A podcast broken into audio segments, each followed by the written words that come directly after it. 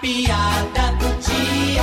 E depois de ter o carro tomado pelo banco, um amigo vai se lamentar pro outro. Macho, tu não sabe o que foi que aconteceu. Ah, que foi, amigo? Eu tô te achando tão tenso. Diz aí, macho, que o oficial de justiça foi lá em casa com dois policial Fazer o quê? rebocar meu carro. Ih, rapaz, foi busca e apreensão, não foi? Foi, macho, ninguém pode atrasar seis meses. É muito compreensivo mesmo o banco. E o que é que eu faço agora pra recuperar meu carro?